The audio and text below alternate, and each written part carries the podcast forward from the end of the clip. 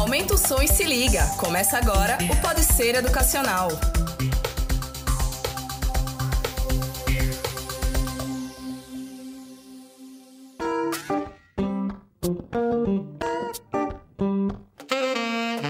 Olá pessoal, tá começando mais um Pode Ser Educacional, o seu podcast com muita informação e entretenimento. Eu sou Paulo Feijó e hoje eu estou recebendo mais uma vez a minha colega de trabalho, a jornalista Alessandra Fonseca. Tudo bem, Ale? Tudo bem, olá pessoal, um prazer estar aqui novamente. E mais uma vez, lembrando a vocês que estamos gravando todos os podcasts de casa, mantendo o isolamento social durante essa quarentena. Não estamos indo para estúdio, para fazer nenhum tipo de aglomeração, nem se juntar para gravar. Cada um gravando de casa. E lembrando a vocês que vocês podem ouvir o Pode Ser Educacional lá no Spotify, no Deezer, no Google Podcasts e também no Apple Podcasts. E por falar em quarentena, Estamos vendo aí durante esse período de isolamento social muitas notícias sobre remédios que podem curar é, esse novo vírus, esse novo coronavírus. Também é uma tradição já do brasileiro, com qualquer coisa ele já correr para a farmácia. E para falar sobre um, um pouco sobre os riscos dessa automedicação, a gente convidou a professora e farmacêutica Diandra Luz. Tudo bem, professora? Tudo bem. Pois é, professora. A gente está vendo aí durante essa pandemia, mas isso também não é uma coisa nova. A corrida por remédios o tempo todo é, nas farmácias. Isso já é uma tradição nossa. E quais os riscos que essa você buscar remédio a qualquer, qualquer custo, mesmo sem uma indicação médica, pode trazer hoje para a saúde de, da, das pessoas, no caso? Bom, primeiramente, é, as pessoas precisam entender que, mesmo uma substância, quando utilizada com finalidades benéficas, como é o caso dos medicamentos, afinal de contas, nós os utilizamos com a finalidade de prevenir, curar ou mesmo gerar algum efeito paliativo, é, no tratamento das patologias. Então, são efeitos são objetivos benéficos e mesmo nessas condições, essas substâncias elas podem trazer riscos à saúde. E essas variáveis né, de risco elas podem estar associadas a fatores como idade, fatores como a existência de doenças crônicas como hipertensão, diabetes, hepatites, a questão quanto ao uso de outros medicamentos e mesmo o que a gente chama de idiosincrasias, que são justamente aquelas manifestações que acontecem de forma característica para cada pessoa em relação ao medicamento. Ou seja, a forma como a pessoa vai reagir que é diferente para uma maioria da população com relação ao medicamento. Então, considerando todas essas variáveis, a pessoa pode apresentar riscos que podem ser desde muito simples, efeitos muito simples, facilmente de serem tratados e que não colocam em risco a saúde, de certa forma, pelo menos não de uma forma letal, até riscos que podem resultar em uma incapacitação, como por exemplo, tem medicamentos que podem causar problemas hepáticos, problemas renais, surdez, cegueira, por exemplo, que pode ser temporária, pode ser reversível ou não, até medicamentos que podem levar esses pacientes a óbito. Nós temos, é, inclusive, exemplos de pessoas no meio artístico que foram vitimizadas né, devido ao uso indevido, incorreto de medicamentos, principalmente na forma de superdosagem, quando você utiliza uma quantidade acima do que o teu organismo é capaz de suportar, né, levando, infelizmente, esses pacientes a óbito. Mas vamos lá, professora. A senhora citou aí justamente essa parte de superdosagem. O, a sociedade brasileira está acostumada a alguns tipos de medicamentos. A gente, ah, hoje eu tô com mais dor de cabeça do que o normal. Ah, eu tô com uma febre muito alta. Eu não vou tomar só um comprimido lá de, de pirona, não. Eu vou tomar dois. Mas qualquer tipo de remédio, professor, ele pode trazer é, essas consequências, mesmo esses remédios mais simples, que teoricamente é, você pode chegar na farmácia e comprar sem mesmo uma receita ou uma indicação médica?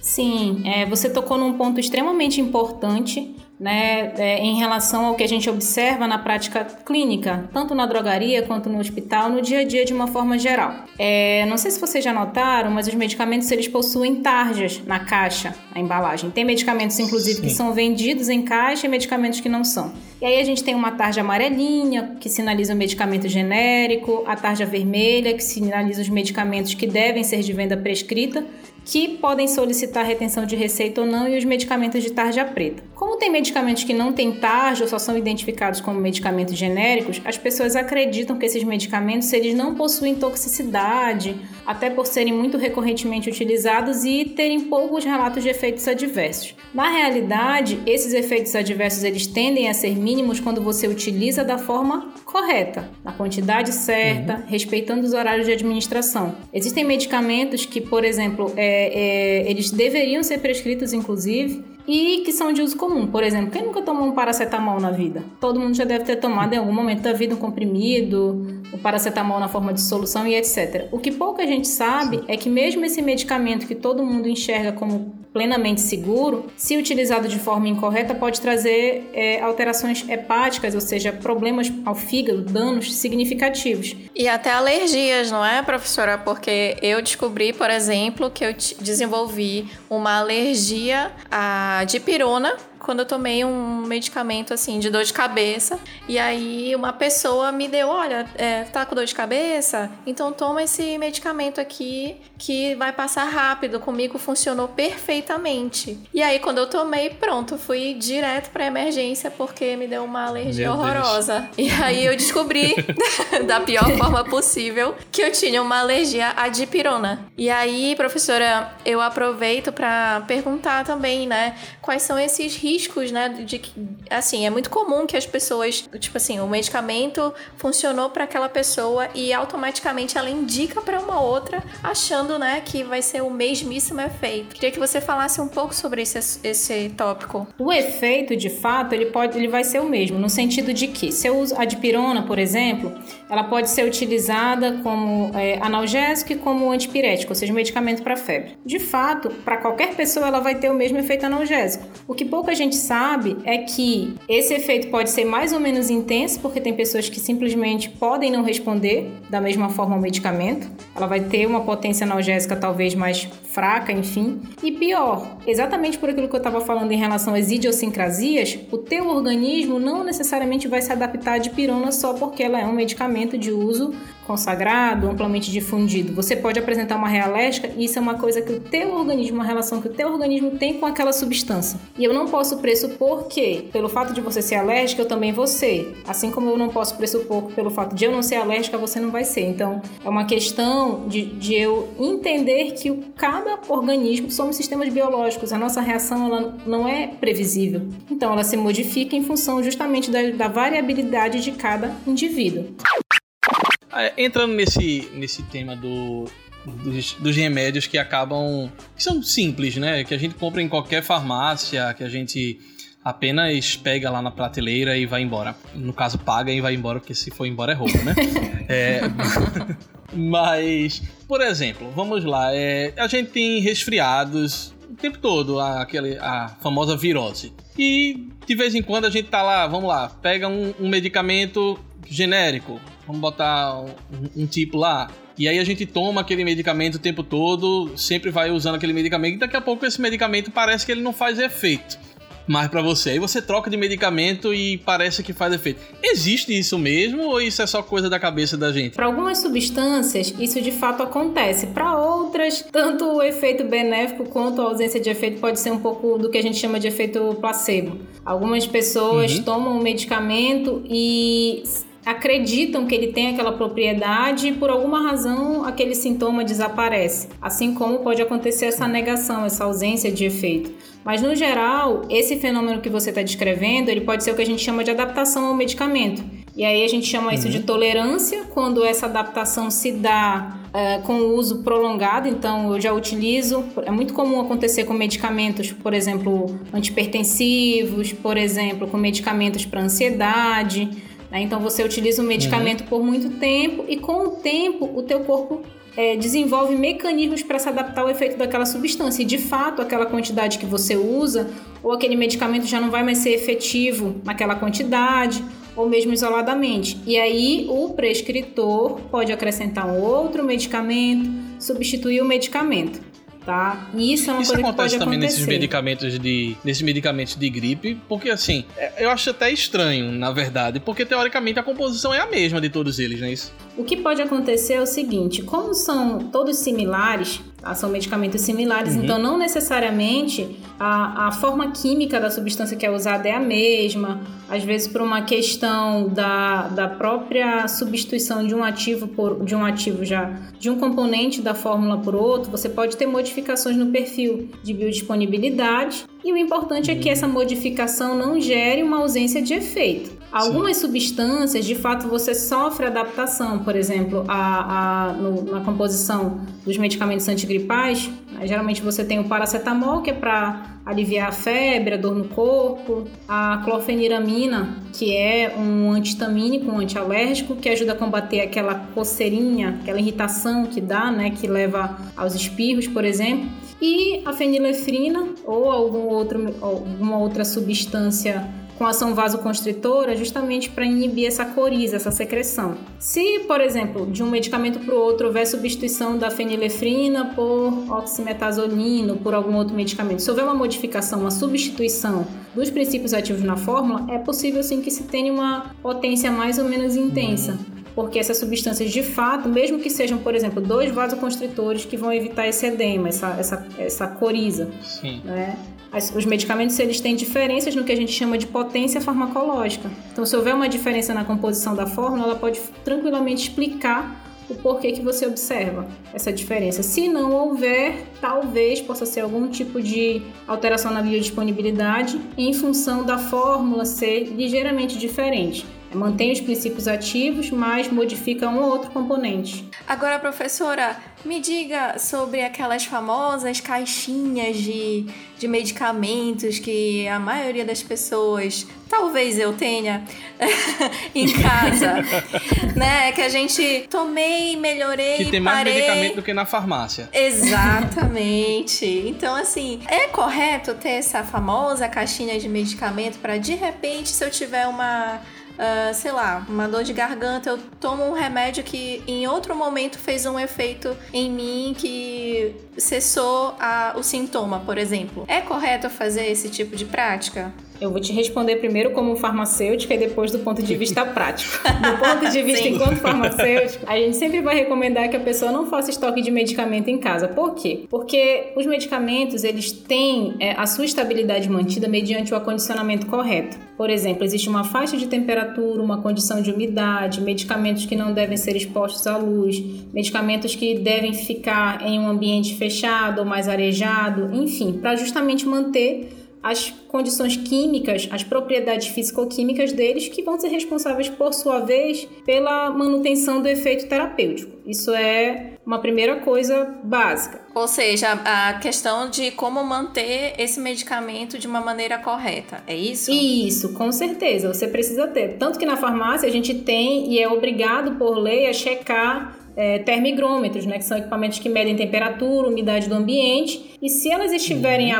a- alteradas em relação ao que é recomendado, tem que ser feita manutenção corretiva dos, dos condicionadores de ar, é, em relação à temperatura, umidade. E aí entra também a questão da validade. Isso, e isso afeta a validade, porque quando o fabricante desenvolve um medicamento, ele desenvolve pensando naquelas condições que ele recomenda que você mantenha. Ele diz lá, manter em local seco, arejado, proteger da luz, não sei o quê. E a gente no dia a dia taca isso numa caixinha e enfia no armário, que aqui em Belém, por exemplo, já é super quente e úmido. Então você Sim. definitivamente não cumpre essas recomendações de acondicionamento. Isso já pode comprometer a integridade do medicamento. Segundo, é, a gente sabe que do ponto de vista prático, existem pessoas que precisam desses medicamentos. Por exemplo, quem tem alergia, né? Não pode esperar é, é, um, Eu mesma. sintoma aparecer às Eu vezes para correr para própria alergia, professora. Você está falando com a pessoa alérgica aqui. Pois é, então acontece com muita frequência. Então já pensou toda vez você ter que ir na farmácia comprar, não sei o quê? A gente entende que existem essas condições em que a pessoa realmente precisa ter. Por exemplo, se você tem criança, tem um medicamento para febre e tudo mais. Ok, a gente entende que do ponto de vista prático isso acaba sendo um pouco necessário. O que a gente sempre vai recomendar é que entenda que o tipo de sintoma que eu estou tratando, ele ele tá muito claro para mim que é consequência de uma virose não grave, que é uma dor de cabeça que pode, que precisa mesmo do medicamento, por exemplo, eu não dormi direito, eu tô com muita dor de cabeça eu poderia tentar dormir para minha dor de cabeça passar, eu poderia, sei lá, tomar um banho relaxante, fazer alguma coisa para aquela dor de cabeça passar sem precisar usar o medicamento. Tentei outras alternativas, não passou, aí eu vou lá pro medicamento. Mas tem pessoas que acho que eu a pessoa fala assim: "Acho que eu vou ficar com dor de cabeça". Aí ela já vai tomar o, medicamento para prevenir. Ou pior, tem eu pessoas tenho, que falam acho que eu vou gripar. É. Eu tava assim: "Acho que eu vou gripar, vou tomar uma vitamina C". Aí tomei hoje de manhã. Exatamente. Agora, professora, é... eu puxo para uma outra pergunta que é sobre o descarte de medicamentos, né? É, a partir do momento que eu vi que o medicamento que eu tenho em casa ele passou da validade, ele não, não é mais apropriado para é, para eu ingerir, né? Para eu consumir. O que que eu faço, professora? Quais são as as maneiras que a gente tem para descartar esse medicamento. Esse descarte de medicamentos ele tem sido uma fonte de preocupação muito grande das, das dos ambientalistas e até mesmo da, da, da, Agência de Vigilância Sanitária, porque essas substâncias, quando colocadas no ambiente, é, elas podem, além de gerar poluição, é, interagir com esse sistema modificando ele, e muitos medicamentos possuem conservantes, né, que são substâncias que também são usadas para manter essa integridade. Então, esse descarte inadequado pode levar à exposição, por exemplo, de bactérias, fungos, né, presentes no ambiente a esses agentes e, portanto, né, também contribuir para essa tão temida é, resistência microbiana. Uhum. E então, por conta disso, o descarte correto ele tem que ser feito em locais que tem esse posto de coleta, porque esses postos de coleta eles vão encaminhar tá, para as empresas que vão dar o destino correto, se for necessário inativar, incinerar, fazer alguma coisa antes de mandar isso para o ambiente. E no caso da, da população em geral, é, o que, que você pode fazer? As drogarias hoje hoje as farmácias elas são obrigadas a receber esses medicamentos vencidos. Então você vai, efetua a entrega e eles colocam lá, né, porque eles têm os pontos, né, os descartômetros para receber esses medicamentos e é todo tipo de medicamento, professora? Sim, comprimidos, é, medicamentos líquidos, semissólidos, medicamentos de uma forma geral, né, tem que ser recebidos dentro dessa farmácia. Até porque outros medicamentos que são de uso hospitalar o próprio hospital já destina esse medicamento, né? Porque eles, a gente também, dentro do hospital, separa, se, segrega esse tipo de, de medicamento por categoria para poder encaminhar para o descarte correto. Ô, professora, falando aí em validade, é, eu, sei lá, eu tenho aqui um, uma dipirona, um paracetamol, e eu tenho, ele tá vencido, vamos dizer assim. Ele venceu já faz uma semana, um mês, sei lá, não importa, mas já venceu. É, eu tomar ele ele vai me causar efeitos colaterais ou provavelmente ele não vai ter mais efeito nenhum, porque ele perdeu já a eficácia? Tá. Aí essa questão está diretamente relacionada a como você acondicionou a substância e a potência. Também é, a gente não, não posso dizer vai acontecer precisamente isso. Posso te dar possibilidades. Por exemplo, tem substâncias uhum. que têm uma estabilidade muito baixa. Então, assim, não sei se vocês já repararam tem medicamentos que a validade deles é de 5 anos, 2 anos. Tem medicamento que você olha, a validade dele é de 3 meses. Por que, que isso acontece? Sim. Porque tem substâncias que conseguem, mesmo diante de condições adversas do ambiente, se manter estáveis por um bom tempo. Né? Então, independente da, da presença de fatores ambientais externos, ela consegue manter tranquilamente as suas propriedades farmacológicas e produzir poucas espécies tóxicas. Né? Ela não se decompõe em subprodutos que podem gerar essa toxicidade. Então, elas têm um prazo de validade maior. Outras têm um prazo de validade menor, justamente porque elas, em geral, tendem a perder essa eficácia muito rapidamente. Então, quando você usa um medicamento vencido, essa substância tanto pode não ter efeito nenhum, quanto por conta das condições do ambiente. Então, se você não armazenou de forma correta, a gente sabe que existem fatores externos, principalmente como temperatura e a luminosidade do ambiente, que elas atuam como o que a gente chama de catalisadores de reação. Então, elas aceleram a transformação dessas substâncias contidas no medicamento em substâncias que podem tanto ser inativas do ponto de vista tóxico, quanto produzir uhum. metabólitos que passem a ter um risco maior de toxicidade. Então, a, a, você contar com a ausência do efeito talvez seja o menor dos problemas, de forma geral. O problema é quando essa substância pode passar a induzir um efeito tóxico. Ou seja, se está vencido por um dia, por 10 dias, por um mês, é melhor não tomar e evitar logo, né? É melhor não tomar, descartar. E isso pode gerar algum tipo de intoxicação, professora? Com certeza. É, substâncias que tendem a formar esses metabólitos tóxicos, quando eu falo, como eu falei, é, você usou lá os 500 miligramas do paracetamol, mas ele tinha estava vencido, tinha mais produtos intermediários tóxicos, você tomou aquela substância que antes era inócua, ela passa a ter um perfil toxicológico. Né? E como eu disse, uhum. isso pode te trazer tantos efeitos mais leves quanto efeitos mais graves. Por isso que a gente não pode é, achar que tudo é seguro completamente. A gente tem que sempre usar da melhor forma, porque, como diria um professor de farmacologia meu da minha época de graduação, que nem faz tanto tempo assim, mas ele falava que o medicamento ele é uma coisa boa quando você utiliza da forma correta, ou seja, na dose certa, que é atrelada diretamente à tua necessidade clínica, à tua patologia, quando você usa pelo tempo correto e principalmente quando esse medicamento se encontra em condições de uso. E sobre, sobre prescrição, não é, professora? Isso, com certeza. Hoje nós temos medicamentos que são prescritos por várias especialidades. Podem ser prescritos por odontólogos, podem ser prescritos por médicos, por enfermeiros, farmacêuticos. Nós hoje podemos prescrever alguns medicamentos. E qual é o intuito dessa prescrição por vários profissionais? É dividir a prescrição médica? Não não, é porque na prática, às vezes, esse paciente ele vai usar o medicamento sem orientação. Então, quanto mais profissionais devidamente capacitados estiverem envolvidos nesse processo, né, é mais fácil da gente obter uma orientação para esse paciente, o uso supervisionado. Claro que a gente nunca vai dizer que medicamentos que devem ser de prescrição médica mesmo tem que ser prescrito por profissionais, até porque eles vão fazer uma anamnese, ter um aparato de exames muito mais completos. Mas assim, quanto mais orientada orientado foi esse uso, menor a tendência desses eventos acontecerem. E a gente pode evitar isso muito com orientação.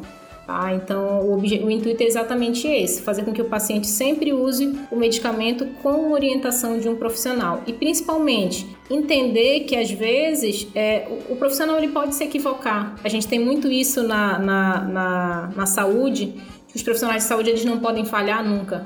Às vezes é, é, você confunde uma outra coisa, escreve. Trabalhei em hospital uma época e uma vez eu me deparei com um erro de prescrição, onde o, o prescritor tinha prescrito uma quantidade do antibiótico três vezes ao dia. Só que na hora de digitar na prescrição saiu três vezes aquela dose durante três vezes ao dia. Então, por exemplo, se ele usar 180 miligramas de manhã, ele prescreveu 300 e pouco a cada horário.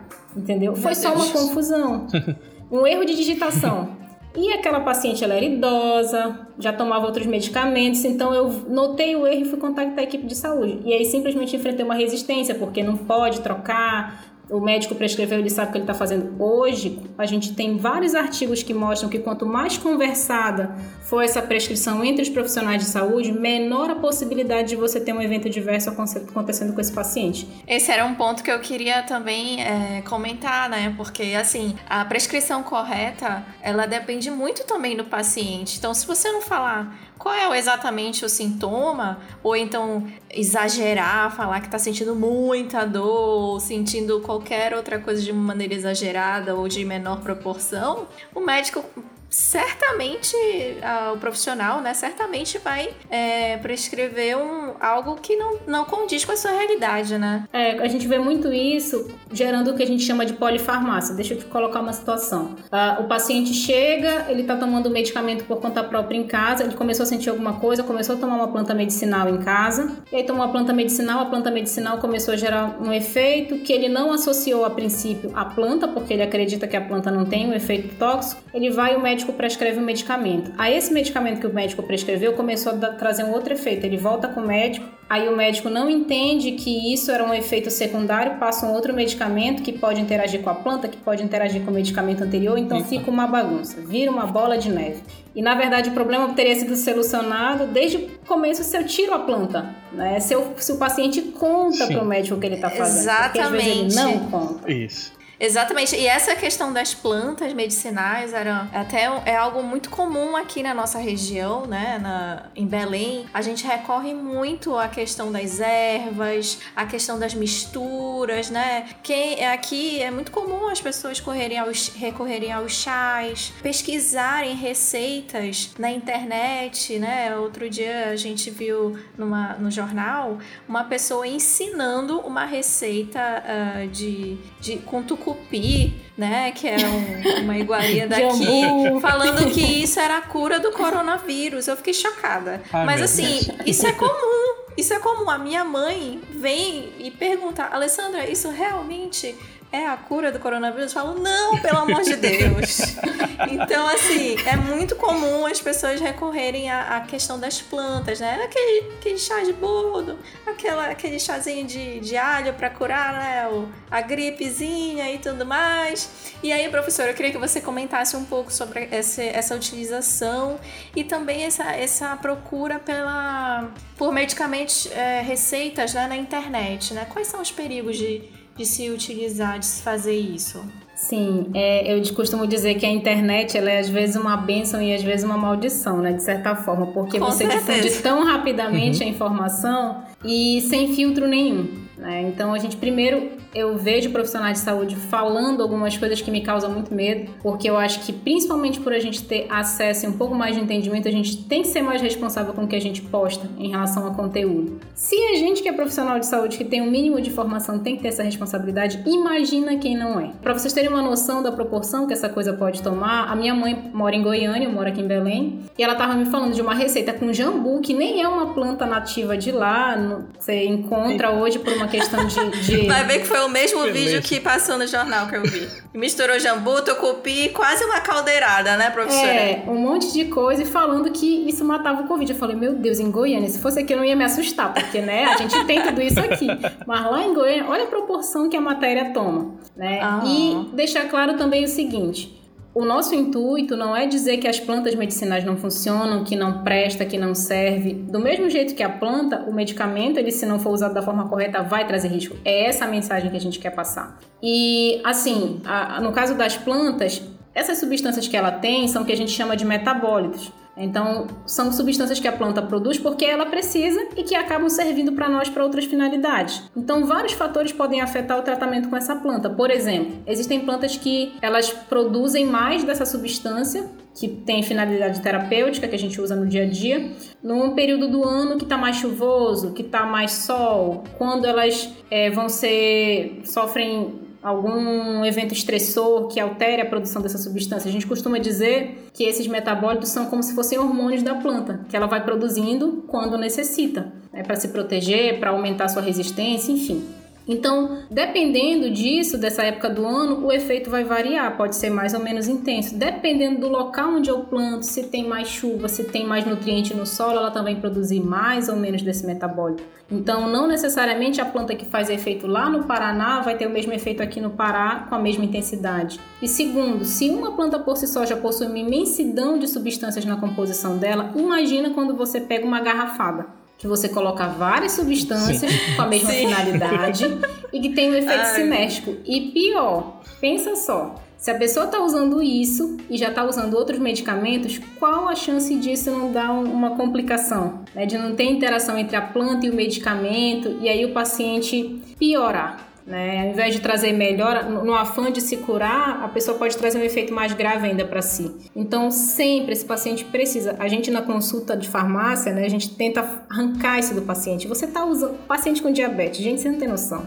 O paciente com diabetes, ele às vezes deixa de usar o medicamento para usar a planta. Então você vai, conversa, olha, a gente tem que ter todo um jeito para acessar e arrancar essa informação, Sim. porque de pronta uhum. entrega ele não vai te dar. E aí quando você conhece, fica mais fácil de você ir lá, buscar o nome científico dessa planta, ver se tem interação. E às vezes até quando a gente consegue uma evidência de que ela não deve ser usada, ele não quer deixar de usar. Ele até te diz, olha, não, não vou mais usar, mas é mentira, ele vai usar. Mas. Ele continua do mesmo jeito. É, a gente tenta, a gente faz a nossa parte, né? Ô, professora, a gente seguindo agora o momento consulta. É... agora é hora, Paula, aproveita. Momento consulta. A gente tem alguns remédios de, de tarja vermelha, preta, isso, que são remédios controlados. E a gente vê isso, eu tenho casos na família, inclusive, de pessoas, por exemplo, tem alguns toma remédio controlado é, para ansiedade, para depressão, ou senão que não consegue dormir e aí toma o remédio e daqui a pouco ah não, eu tô ficando melhor. Aí vai no médico para ver se vai mudar o remédio. Não, não, eu vou, eu vou, só diminuir a dose, já vou diminuindo por conta própria. Ou senão você toma esse remédio já porque você não consegue dormir, vamos dizer assim, e aí você conhece uma pessoa, sei lá, uma pessoa da família, diz ah não tô conseguindo dormir não, ah toma esse aqui, esse remédio aqui, ó, toma um pouquinho dele que tu vai conseguir dormir fácil fácil. É. E quais os perigos que, que essa, vamos dizer assim, você repassar o remédio ou se não cortar o seu próprio remédio por conta própria, sem ter uma consulta de um profissional de saúde, um médico, um farmacêutico? Bom, é, é, um tema também muito recorrente no nosso dia a dia. Para compartilhar essa experiência, a gente precisaria de uns cinco podcasts, porque tem tantas possibilidades de coisas que podem dar errado. Mas eu vou te dar alguns exemplos. Vou te dar dois exemplos. O primeiro, usando esse ansiolítico que tu me deste. O segundo, falando de um antipertensivo, que é uma das coisas que mais me choca quando, como eu vejo como as populações lidam com, a, com o tratamento uhum. da hipertensão. Em relação a medicamentos para ansiedade, uma das classes que é muito prescrita são o que a gente chama de benzodiazepínicos, dos quais pertencem o Rivotril, o famoso Rivotril, Sim. que é o clonazepam. Então, se o teu médico prescreveu para ti um Rivotril para te usar durante dois meses, a primeira recomendação básica é: estou melhor, estou dormindo, não suspenda o medicamento por conta própria. Medicamentos de uso para o sistema nervoso central, eles não devem ser suspensos de uma hora para outra, porque quando você usa um medicamento desse, o teu organismo ele de certa forma se adapta à presença dele. E até você retirar, Sim. tem que ser feita uma retirada lenta, gradual, que para algumas pessoas pode uhum. ser, se a pessoa se adapta mais facilmente, de uma semana, 14 dias, um mês, fazendo o que a gente chama de escalonamento de dose. Tudo para minimizar uhum. a possibilidade de aparecimento de abstinência. Então, sintomas físicos que a pessoa vai apresentar muito desagradáveis e às vezes graves, como crises convulsivas, por exemplo, que podem decorrer uhum. em função da retirada abrupta, né? Ah, parei, não vou tomar. Ah, é para reduzir, então é só tomar meio comprimido. Não, você não tem condições de dizer se é só meio comprimido que vai resolver o teu problema. É o teu prescritor que vai ter condições de te orientar. Risco de eu repassar o meu ansiolítico, o medicamento o hipnótico, na verdade, o medicamento para dormir. Os medicamentos, quando são usados os, os psicotrópicos, né, uma das razões para eles receberem essa tarja preta ou vermelha, caso da tarja vermelha, é o risco de efeito adverso mais grave a tarja preta, gravidade do efeito adverso e o risco de dependência. Então, esses pacientes, eles, se utilizarem o medicamento de forma correta, já correm esse risco por causa da adaptação física, desenvolver dependência. Sim. Se utilizar sem prescrição, sem orientação e para um motivo que não justifique o uso, ele está duas vezes mais, mais predisposto ainda. Né? Então, uhum. é, é como você cria aquela relação. Por exemplo,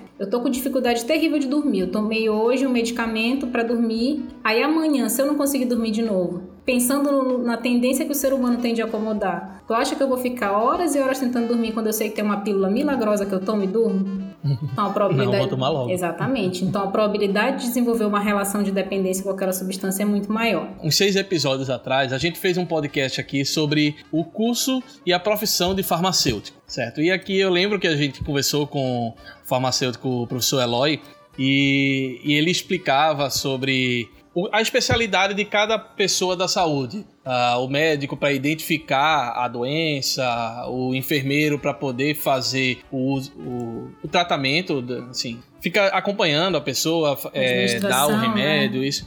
E ele falava, é, e, e, ele falava justamente sobre o farmacêutico, que, ao contrário do que muita gente imagina, é, ele é o profissional mais indicado para dizer qual é o remédio para cada paciente.